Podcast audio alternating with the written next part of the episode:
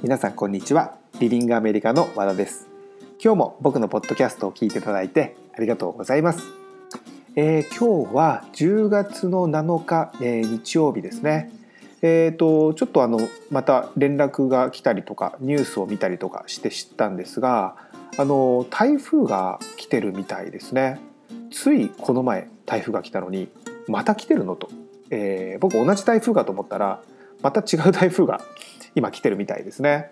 でもう10月なのに、えー、まだ台風が来るというのがもう本当にあの日本のその、まあ、気候環境がちょっと変わったんだなっていうふうに、えー、思っているところですが、えー、皆さんいかがお過ごしでしょうか？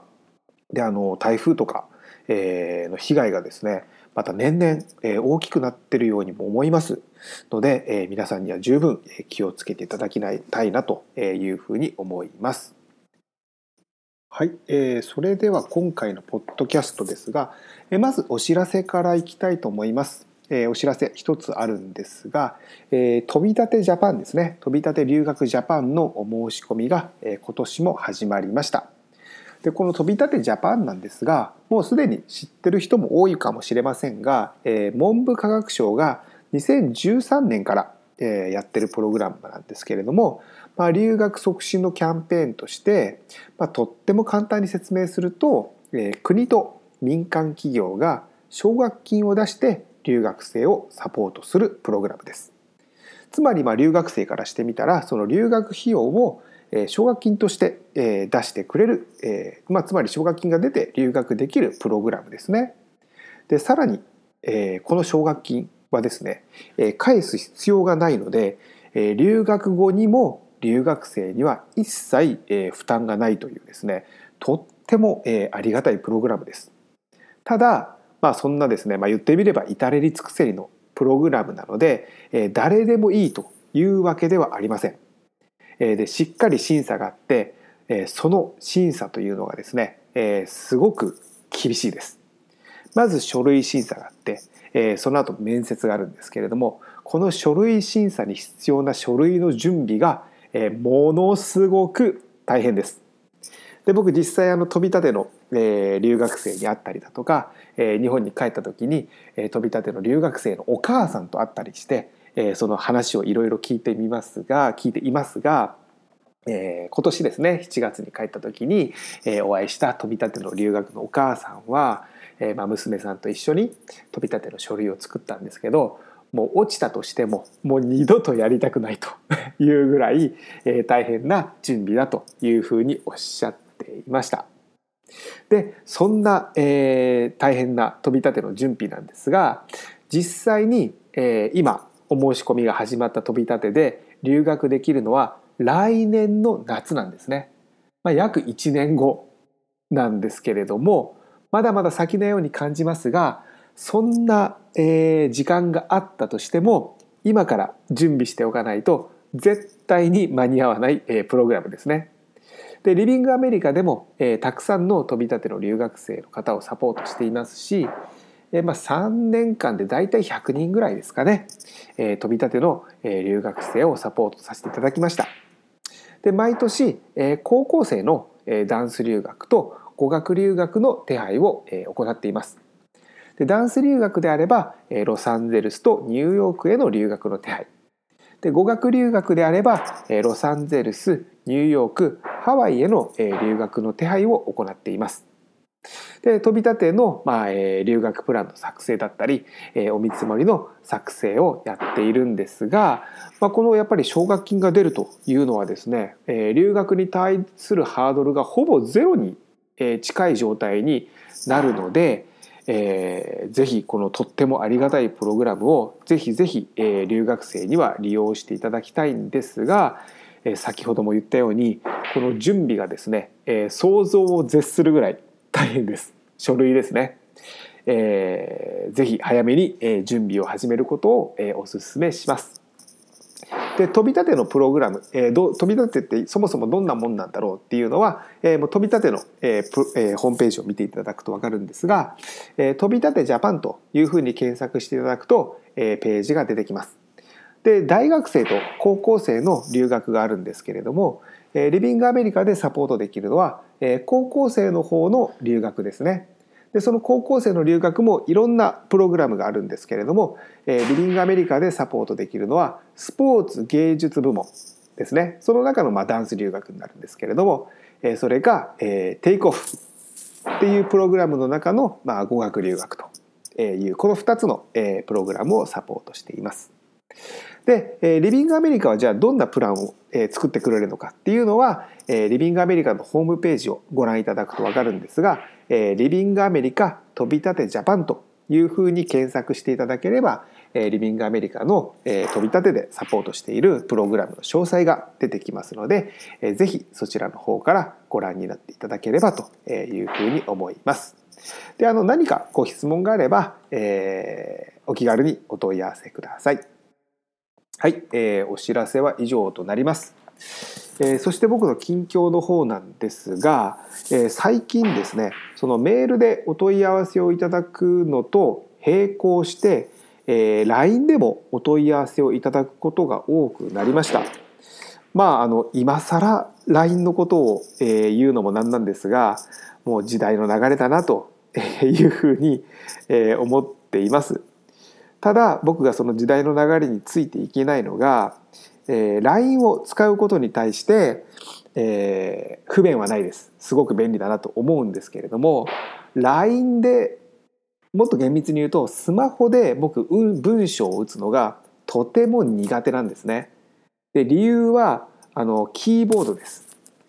えーと、メールのやり取りだとこうパソコンを使えるのであの大きいキーボードでバーッとこう早打ちできるんですけれどもスマホになるとスマホのちっちゃいキーボードになるじゃないですか。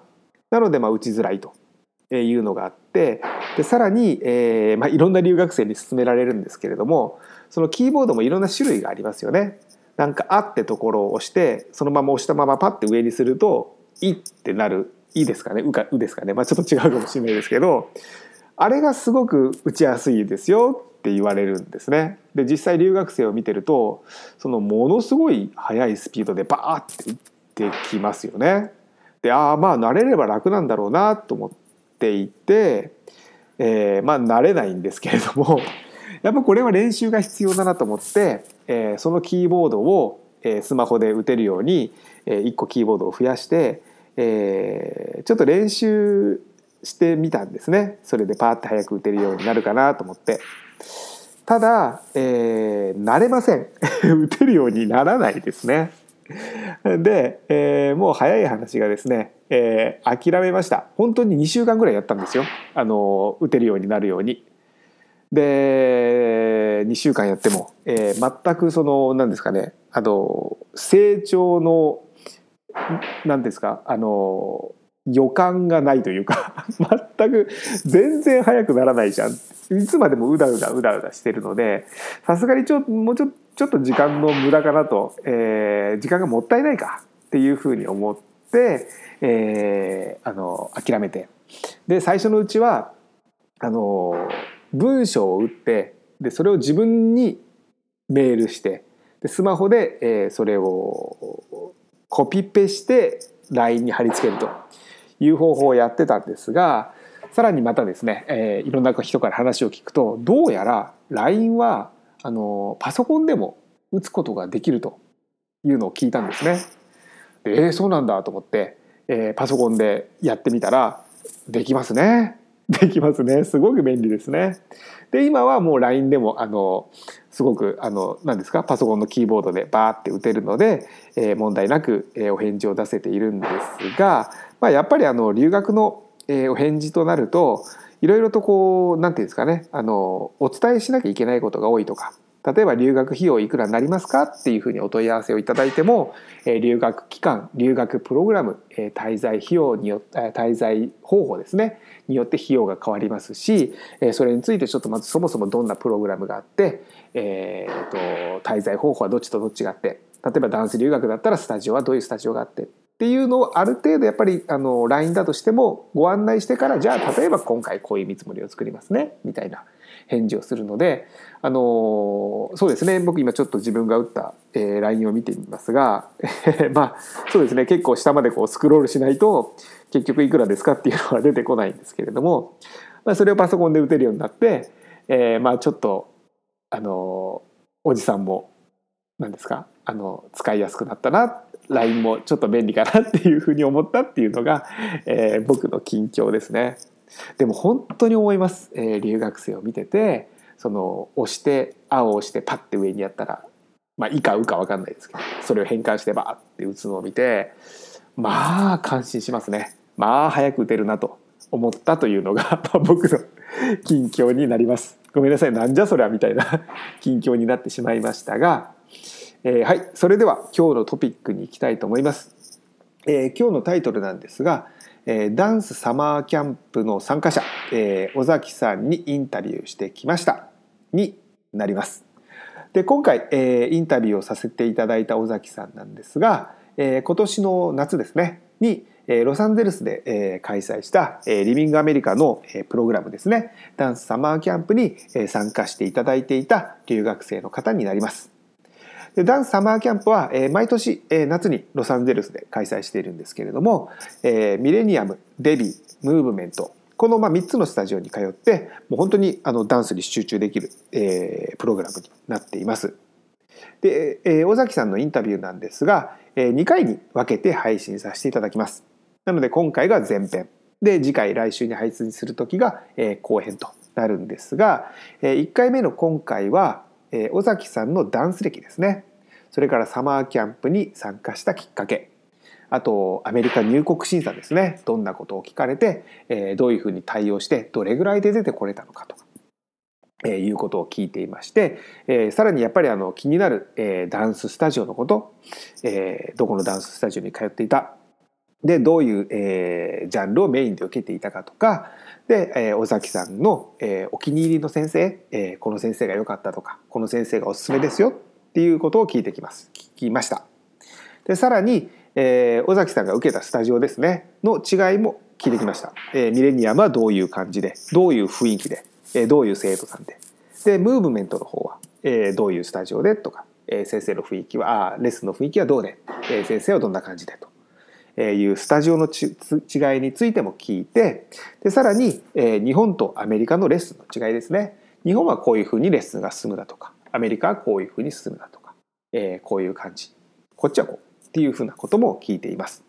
でさらにそのレッスンの英語ですね、えー、どれぐらい聞き取れたのか、えー、どれぐらいわからないのかということなどなどですね本当にあのいろいろ聞いています。でとても、えー、参考になる内容になっていますので、えー、それでは早速聞いてみてください。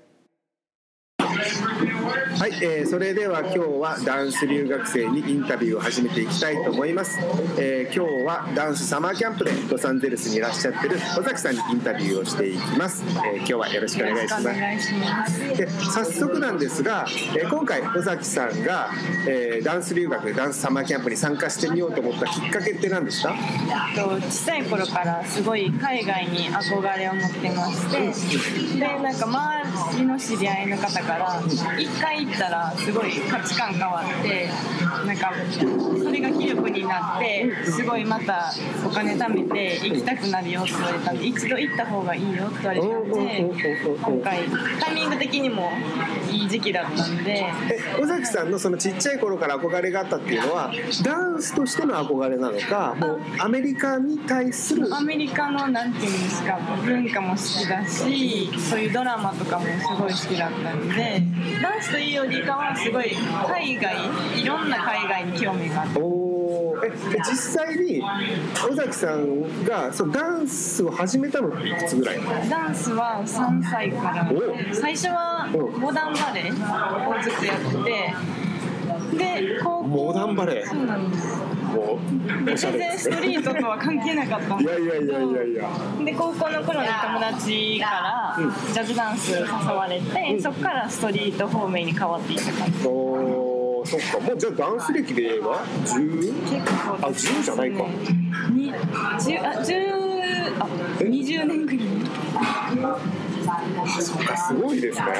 わかりました。あで今回そうやってダンス留学をしてみようと思ってまあいろいろ探してみてうちはどうやって見つけました？リビングアメリカ。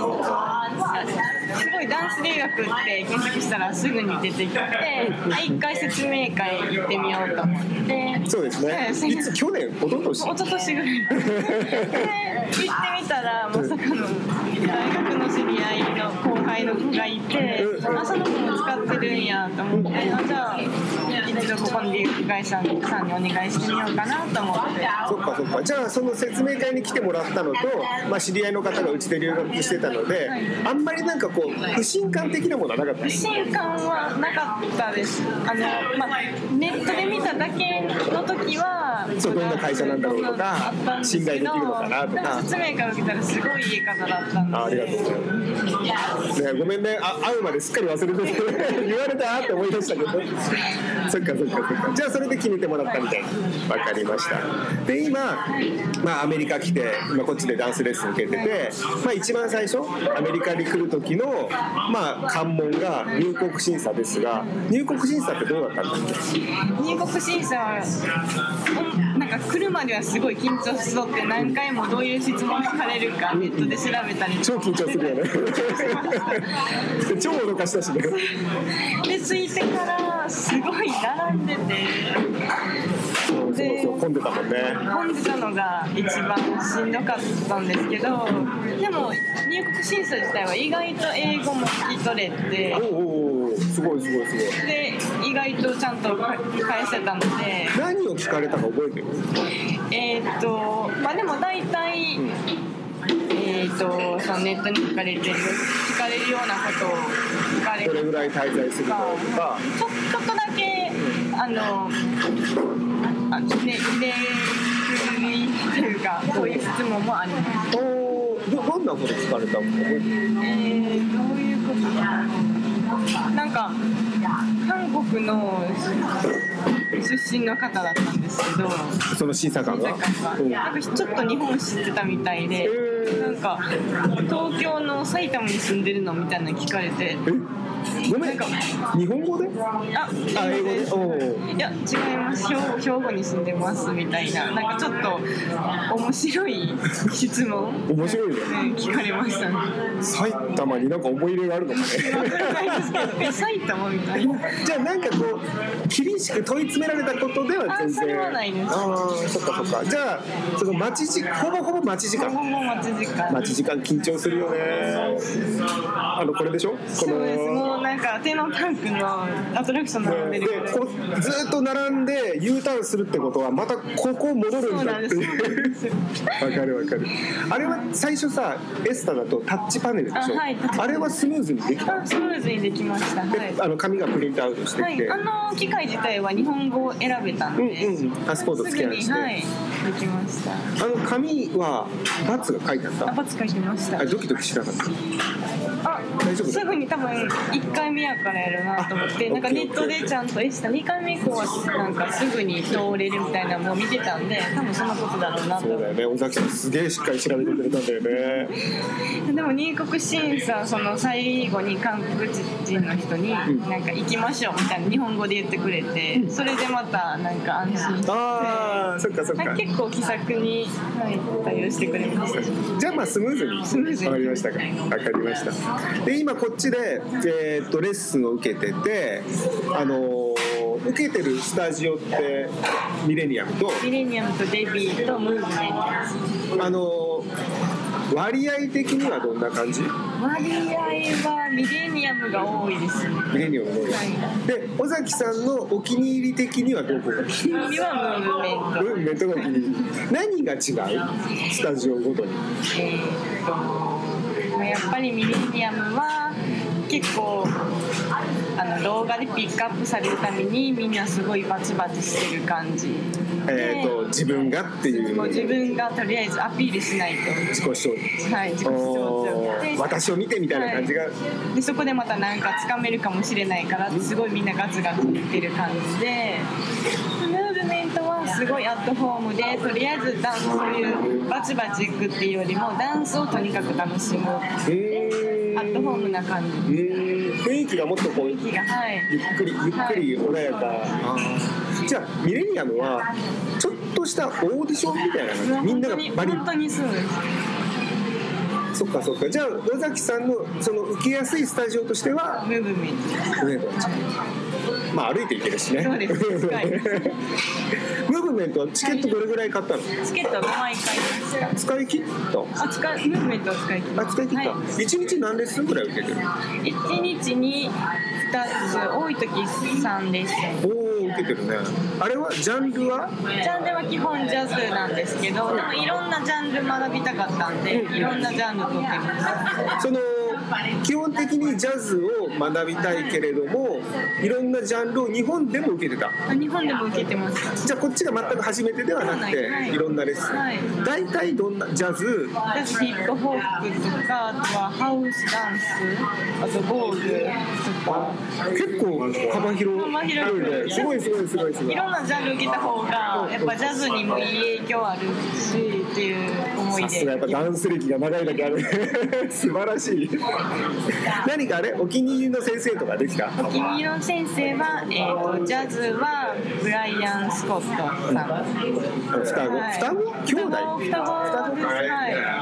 あとはスのレイバサさん。ああもうすごいど真ん中に受けてるね。その方が一番でもすごい初めてミレニアム来た時にすごいついていけなくて落ち込んだ時にムーブメントでその人受けて心をすごい和ましてくれてすごいそういう意味ではありが感謝してる先生です。その何？レッスンのレベル的なこと？それとも雰囲気的な、雰囲気ですね。あ。もうちょっと詳しく言えるそこら辺を。えー。どどういう感じ？結構あミレニアムだともうできない人は置いてか置いてかれるって言ったら結構置いてかれますね。もう見てくれない。うん。どんどんどんどん上手い人だけ取っていってって感じで。でもメントはできなくてもとりあえずダンス楽しもう。そんなできないとかじゃない。置いてく感ではない。ないです。楽しむ感、はい、みんな一緒に、はい、なんか結構こうペアになったりもするのでそれでまた仲深まるし。こっちねこっちね、はいそう。そうか。それは何？もうスタジオがそう。それとも先生によってもまた違ったり？いやでもスタジオ自体がすごい雰囲気違いますね。ああそっか。じゃあそのレイバーさんムーブメントだもんね、はいそうではもうすごくすはい。アットホームで。アットホームで。レレベルはどうなの？ベルはまあ全然ついていける。はい。レベルですもうだってもう今の先生の名前ももう超出てくる先生だからね。レイバーさんなんかみんな言うよね。よかったよかった。そっかそっか。でそうやって受けてて尾崎さんが思うまあトータル的なものでいいんだけど日本とアメリカのレッスンの違いって何かこうあった？えー、と日本はなんかとにかく技術うんって感じなんですけどアメリカは上手くなくてもすごいみんな表現が上手くて個性出すっていうそれは感じましたね日本はじゃあきちっと技術を学んで技術いくけど。は上手いけどやっぱり表現はちょっとまだ乏しいかなってああもう国民性そうですね。がねはい、出てます。アメリカ人はこう自分を出すのが上手。日本人難しいよね。それはどう？そこそこは今出せてるかそれをちょっと学んでる感じですね。ああそうか、はいそうか。そこが学べるところか、はい、はい、そうです。じゃあ一緒にレッスンを受けてて同じ生徒さん同士でそうアメリカ人を見てるとやっぱり出せてるなっていう。出せてますね。やっぱり日本だと恥ずかしがってできてない人が多分多いと思うんですけどまあそんなアメリカでは恥ずかしくない。とりあえず自分を出す個性出すうん。じゃあ逆を言えば日本でそういう感じのレッスンはあまりない。そうですね。きちっと基礎やって。基礎やってきちっと、まあ言い方あれだけどフォローコピーして先生。の、はい。そうそういう感じ。こっちの生徒さんってどう？先生のコピーしてるの？もう自己流にアレンジして踊ってたりするあ結構自己流に変えちゃってると思いました。本当に。だからあんまりその人振り分からなくなって、うん。周りの人見たら自己流に変えすぎてるんで振り間違えちゃう違うじゃんみたいな。えじゃあ日本のレッスンではあまりそういうことは起きない？そうですね。ほとんど起きない。はい。だからやっぱり日本では表現すごい自分を出してる人が目立ちますね。うーんそっかそっか。じゃあそういうところは学べるところ。学べます。はいわかりました。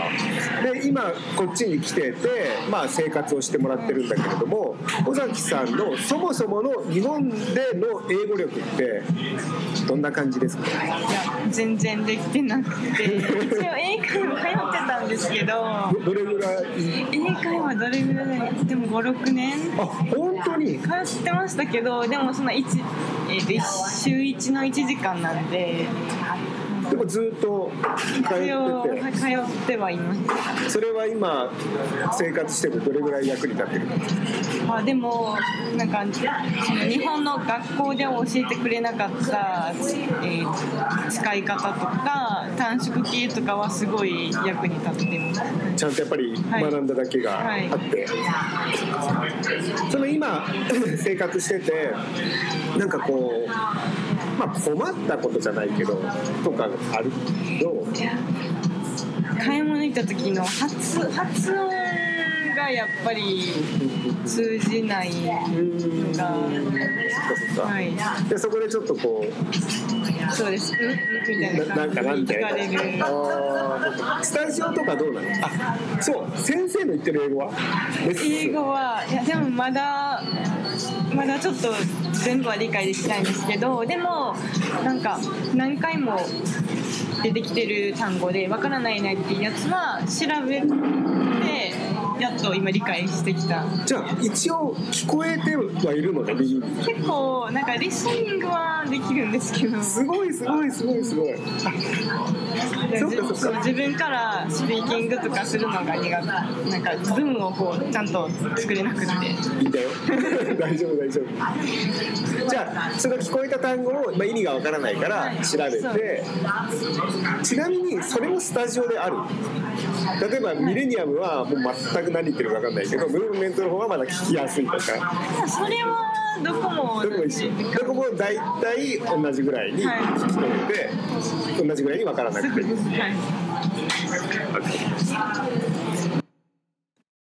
はい、えーインタビューの途中になりますが、えー今回の配信は以上となります。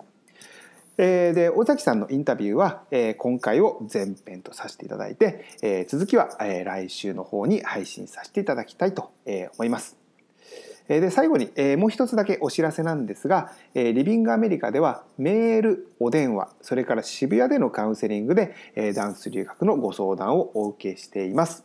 あま、厳密に言うとあれですねメールあと LINE アットでも、え LINE でも、えご相談をお受けしています。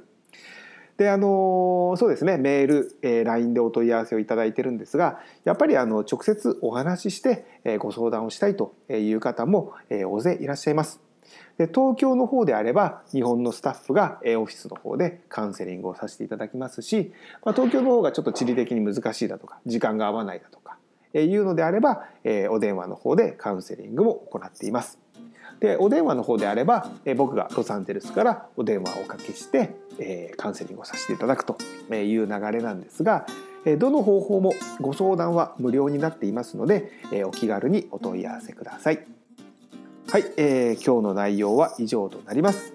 えーいつも僕のポッドキャストを聞いていただいてありがとうございました。